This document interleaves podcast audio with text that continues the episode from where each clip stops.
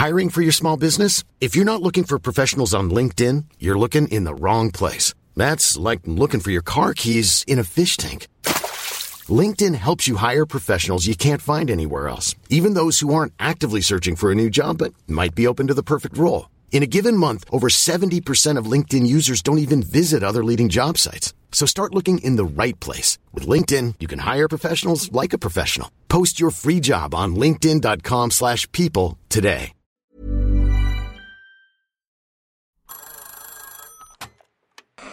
Hola.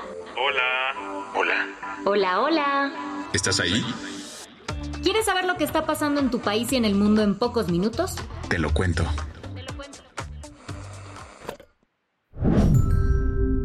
Hoy es miércoles 12 de julio de 2023 y estas son las principales noticias del día. Finalmente liberaron la autopista del Sol tras dos días de bloqueos en Chilpancingo para exigir la liberación de personas ligadas al crimen. ¿No te sabías este chisme? Todo comenzó el fin de semana pasado, cuando los habitantes de Chilpancingo y otros municipios de Guerrero amenazaron con cerrar la autopista del Sol. ¿Su objetivo? En aquel momento se sabía que la gente exigía la liberación de dos líderes transportistas detenidos por la Fiscalía General de la República.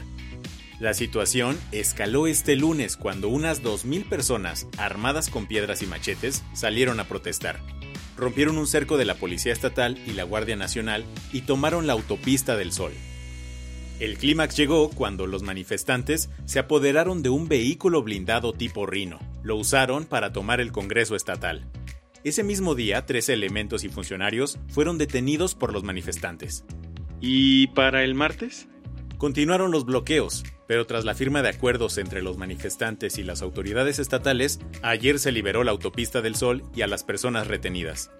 La última versión sobre la razón detrás de todo este relajo es que, en realidad, las personas detenidas eran parte del grupo criminal Los Ardillos. ¿Te suena ese nombre?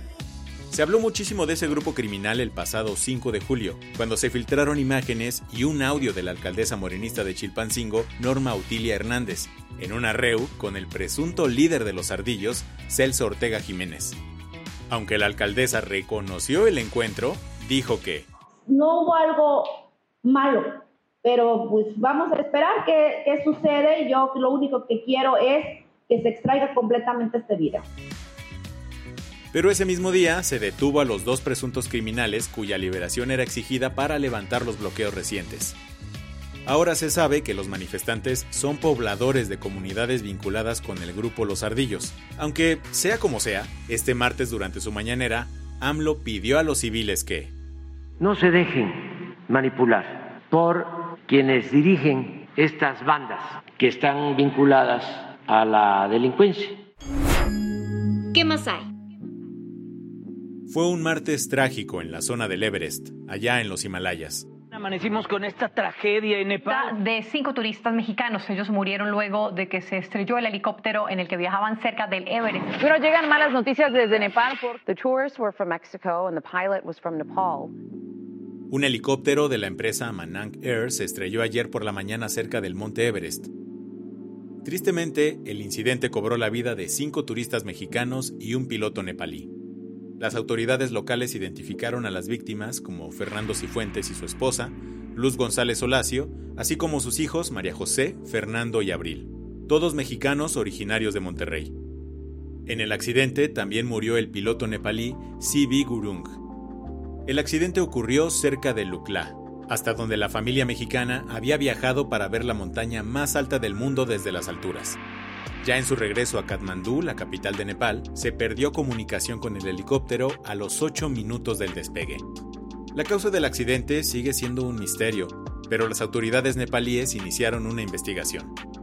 Por su parte, la Embajada de México en India, que es concurrente a Nepal, dijo que están ayudando a los familiares para repatriar los restos de las víctimas.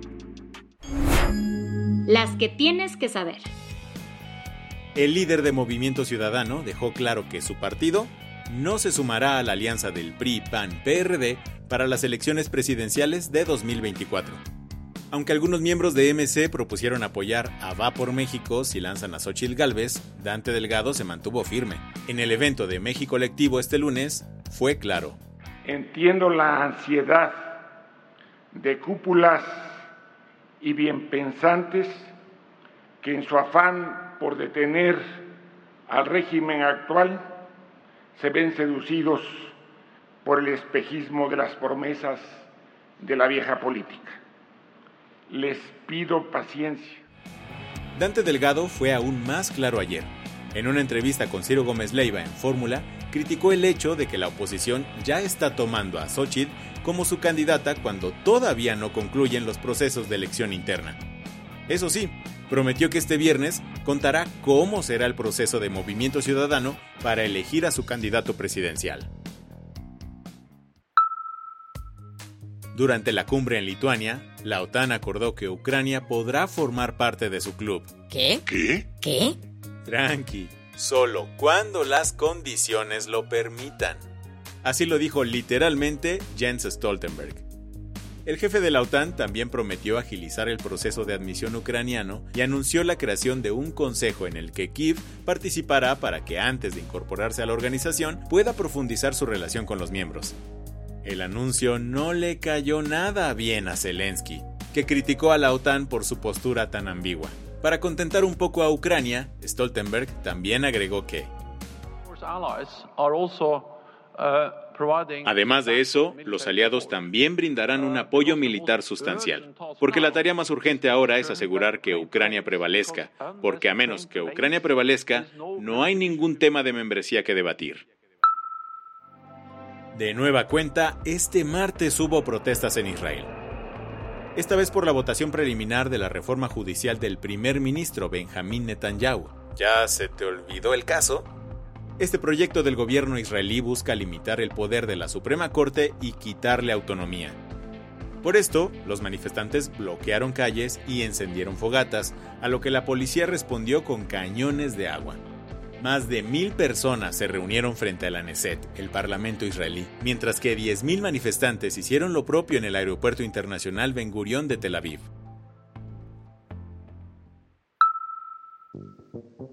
Una vez más, Ticketmaster debería cantar a todo pulmón esta partecita de Anti-Hero.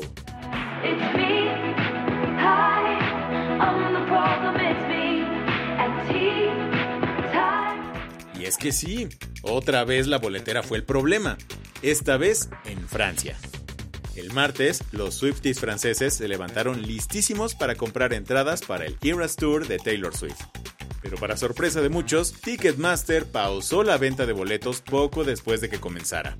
¿La razón? Una eterna fila virtual, con más de un millón de personas esperando. La empresa prometió un nuevo horario de venta y aseguró que los códigos no utilizados seguirían siendo válidos. Ticketmaster culpó a un proveedor externo por el problema. La del vaso medio lleno. Japón dio un paso gigante hacia la equidad. Esto gracias a que su Corte Suprema determinó que el Ministerio de Comercio actuó ilegalmente en 2015.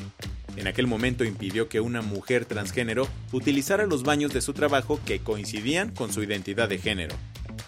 Con el fallo de ayer, la Suprema Corte de Japón estableció que las mujeres trans pueden utilizar los baños de mujeres de sus oficinas y centros laborales. Nada más para que te des una idea de lo importante que es esta noticia. Se trata de la primera vez que el Tribunal Nipón se ha pronunciado a favor de los derechos laborales de la comunidad LGBTIQ. Con esto cerramos las noticias más importantes del día. Yo soy Andrea Mijares. Y yo soy Baltasar Tercero. Gracias por acompañarnos hoy en Te lo Cuento. Nos escuchamos mañana con tu nuevo shot de noticias. Chao.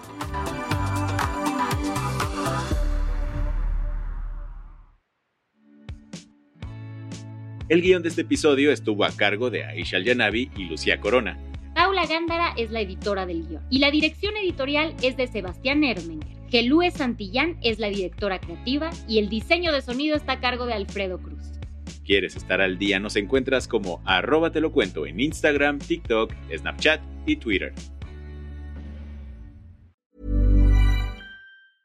Hey folks, I'm Mark Marin from the WTF podcast and this episode is brought to you by Kleenex Ultra Soft Tissues your ally to help tackle your allergy symptoms this season. I love the change of seasons, but nobody loves pollen and all those other things floating in the air that make you sneeze during this nice weather. Kleenex Ultra Soft Tissues are hypoallergenic and allergist approved. So fight back against watery eyes and runny noses without worrying about irritating your skin. For this allergy season, grab Kleenex and face allergies head on.